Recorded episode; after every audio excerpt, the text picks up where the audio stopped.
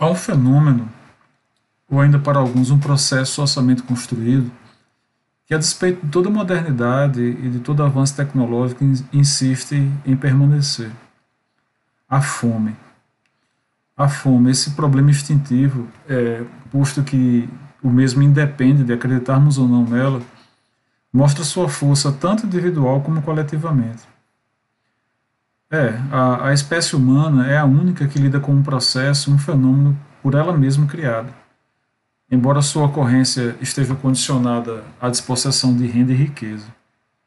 Ou seja, para que o indivíduo, enquanto espécie sobre a Terra, mesmo tendo essa Terra milhares e milhares de hectares subaproveitados, ou aproveitados para culturas que não alimentam, não produzem alimento, para que esse indivíduo não passe fome, basta que ele não tenha renda suficiente. O que, aquilo que a natureza dá é apropriado por alguns e negado a quase todos. É por isso que a fome, é, é, é, a fome é por isso mesmo uma das manifestações mais perversas do tipo de sociabilidade que, que a nossa a humanidade criou. Ora, morrer de fome num mundo onde um homem, um único homem, compra uma rede social por 44 bilhões de dólares, dinheiro que poderia, segundo algumas estimativas, matar a fome de mais de 280 milhões de pessoas em todo o mundo, virou uma banalidade tal que é fato quase naturalidade, naturalizado. Essa foi a cifra que Elon Musk pagou para comprar o Twitter. É, no nosso país, no, no, Brasil, dados recentes indicam que nos últimos dois anos nós passamos de 10,3 milhões de pessoas em situação de insegurança alimentar para 19 milhões de pessoas. Em dois, em dois anos, assim, é, mais, de, mais 9 milhões de brasileiros e brasileiras passaram a sentir fome no seu dia a dia. E atualmente, agora em 2022, nós temos cerca de 9% da nossa população experimentando a insegurança alimentar grave, segundo a Rede Brasileira de Pesquisa em Soberania e Segurança Alimentar. Mas não foi sempre assim. Né? Houve momentos na história recente do Brasil, inclusive, que nós tivemos quedas no número de pessoas com fome. É, se nós pegarmos dados entre 2004 e 2013, nós vamos ver um, um sério investimento por meio do programa, um, um conhecido programa social, Fome Zero, que foi tratado como política de Estado, que resultou em 2013 num percentual de 4,2% de pessoas no Brasil em situação de fome. Isso são dados da PNAD.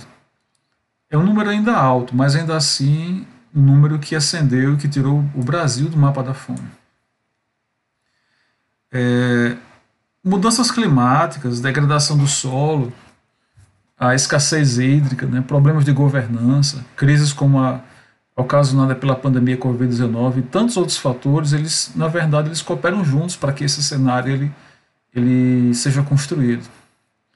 É, e de fato é, a, a segurança ou a insegurança alimentar ela passa a ser um tema importante é, recentemente por esse re, retorno do Brasil ao mapa da fome e a crise no mundo como um todo, né, decorrente da pandemia Covid-19, mas foi um tema que se tornou muito importante após a Primeira Guerra Mundial. Né, a gente tem falado de segurança alimentar desde muito tempo. É, a superioridade de um país durante a, após a Primeira Guerra Mundial, ela passou a ser também produto, passa a ser identificada não só como superioridade bélica, mas também como a capacidade do governo dos países garantir que todos os seus cidadãos estejam bem alimentados. É por isso que até a década de 70, segurança alimentar era um termo militar. É, entretanto, a causa maior da insegurança alimentar, segundo a Declaração de Roma, sobre segurança alimentar, ela é tida realmente como a pobreza. Pobreza é essa que se revela no meio rural, com muita, é, com muita agudeza, mas sobretudo no Nordeste, expulsa regularmente dezenas de pessoas ainda em direção aos centros urbanos, que por serem incapazes de, de absorver a demanda dessas pessoas por trabalho, por habitação e tantos outros serviços, findam por gerar ainda mais fome. Na verdade, é uma transferência da espacialidade da fome. Segundo o geógrafo né, Josué de Castro, médico e geógrafo José de Castro, quando ele escreve a Geografia da Fome, a, é, essas grandes fomes, a fome coletiva, ela é muito associada ainda a algumas imagens típicas. Né? A obra de José de Castro, Geografia da Fome, escrita em 1946, e lá ele coloca que a, o imaginário do Extremo Oriente, né, as pessoas esquálidas, magras, e também outra imagem muito, muito presente no, no imaginário, na verdade, da época, quando se falava de segurança alimentar e fome, a daquela Europa arrasada após a Segunda Guerra Mundial pelos nazistas, né? os campos de concentração. Então, para muitas pessoas, o Josué de Castro vai dizer é, que ele vai para os leigos, né, essas duas regiões geográficas, a parte da Ásia, né, do Oriente e da Europa arrasada pela Segunda Guerra, resumiriam a ocorrência da fome no mundo. É uma constatação, porém, superficial, dirá Josué, pois a, a, essa fome coletiva é um fenômeno que é bem mais generalizado e do qual nenhum continente escapa. É, na verdade, Josué de Castro dirá né, na, que na América, em, embora esse drama seja visualmente menos percebido, ele é sorrateiro e muito cruel. Na verdade, diz o seguinte, exa diz exatamente o seguinte, Josué de Castro, abre aspas, aqui citando o que o próprio Josué diz. É preciso que se confesse corajosamente que a terra da promissão para a qual foram atraídos só no século XIX 100 milhões de imigrantes europeus que procuravam fugir às garras da pobreza, também é uma terra onde se passa fome, onde se vive lutando contra a fome, onde milhões de indivíduos continuam morrendo de fome. A obra de Josué ela é de 1946, mas a, a sua atualidade é inquestionável. É, eu, nós ainda temos uma geografia da fome entre nós. Na verdade, é, é preciso fazer essa geografia. O Josué ele é tão, tão, tão importante a sua obra, a sua pesquisa, o seu trabalho, que ele é uma, um, das, um dos seus produtos, daquele que ele consegue trazer como contribuição, é um mapa. São dois mapas. O primeiro é o mapeamento das áreas alimentares no Brasil. O Nordeste açucareiro, por exemplo, na sua cartografia, é a área de fome endêmica, porque ela persiste e ela não é cíclica. A obra é tão completa, é, no entanto, é a obra tão completa que Josué consegue mapear também o segundo tipo de mapeamento, as principais carências existentes no nosso território. Ele vai mapear as áreas de carência proteica, de cálcio, as anemias, as regiões onde possui maior índice de anemia, a, as regiões onde você tem uma deficiência, um alto índice de deficiência de cloreto de sódio, de carência de iodo, de vitamina B1 e B2, da vitamina C, cuja ausência causa o escorbuto, e a vitamina D também, o raquitismo. No Nordeste, especificamente, as que ele identifica como carência em, em, em suas formas endêmicas são as carências proteicas de ferro, do cloreto de sódio, de vitamina A, B1 e B2. Ou seja, a obra de José de Castro é muito completa, porque ele consegue mapear, inclusive, as carências nutricionais o que é importante a gente falar da carência nutricional aqui? Porque a consequência dessa carência na nutrição, ela durante a primeira infância, elas são, são conhecidas amplamente hoje em dia. É, se sabe, por exemplo, que durante a ocupação nazista na Holanda, né, citando um estudo sobre a ocupação nazista na Holanda e suas consequências com respeito à fome, em 1944, 4 milhões e meio de pessoas na Holanda experimentaram a fome. E segundo esses mesmos estudos, é, é indicado que um holandês, um homem holandês médio na época, consumia diariamente 370 calorias, quando o ideal é de 2.000 para mulheres e 2.500 para os homens.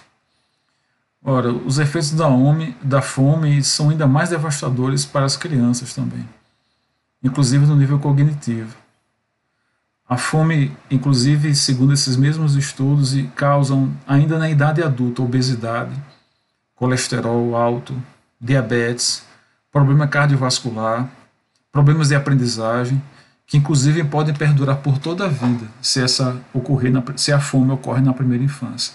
É como se o indivíduo na, na primeira infância, nos primeiros meses de gestação, inclusive, por deficiência, por insegurança alimentar da mãe que está gerando, ele estivesse sendo programado para viver com pouca comida as consequências da fome são terríveis. Né? Voltemos ao Brasil. Em 2021, ah, o ano passado, né, insegurança alimentar moderada e grave, né, porque a insegurança alimentar ela possui graus, mas a moderada e grave ela afetou, pasmem, cerca de 116 milhões de pessoas, ou seja, um pouco além de 50% do nosso povo não teve comida é, regular e com segurança no, fina, no, fim, no fim de 2020.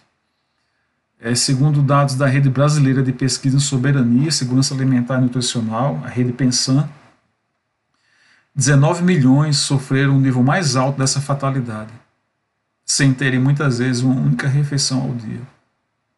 As consequências, segundo a pesquisadora Tessa Rossebum, segundo palavras dela mesma, né, abre aspas, é impressionante ver como os cérebros de pessoas gestadas sob a fome são menores, fazem menos conexões, têm profusão cerebral mais pobre para tarefas cognitivas. A escassez de comida não afeta só a saúde física, diz a pesquisadora, né? mas ela também afeta como essas crianças vão se sair na escola e como conseguirão contribuir para o mercado de trabalho. As consequências, pessoal, são, é, são tão graves né, que até semelhança com o autismo é possível se identificar em um cenário de fome entre muitas crianças. Né? Aí tem uma outra pesquisa, liderada dessa vez pelo neurocientista Cláudio, é, Cláudio Alberto, é, que é, é, professor e também chefe do Laboratório de Plasticidade Neural da Federal Fluminense. É uma pesquisa que ele lidera com a sua equipe. Eles também concluíram que a má nutrição pode causar danos permanentes, como atraso no amadurecimento e, li, e limitação do desempenho da criança e do adolescente. Inclusive, algumas das conclusões do estudo diz exatamente o seguinte, abre aspas, a falta de é, triptofano, por exemplo, aminoácido presente em proteína de origem animal ou proveniente de alguns vegetais e sementes, nozes, castanhas amendoins, reduz drasticamente os níveis de um importante hormônio neurotransmissor, a serotonina. Assim, a capacidade plástica dos circuitos neurais em formação é afetada.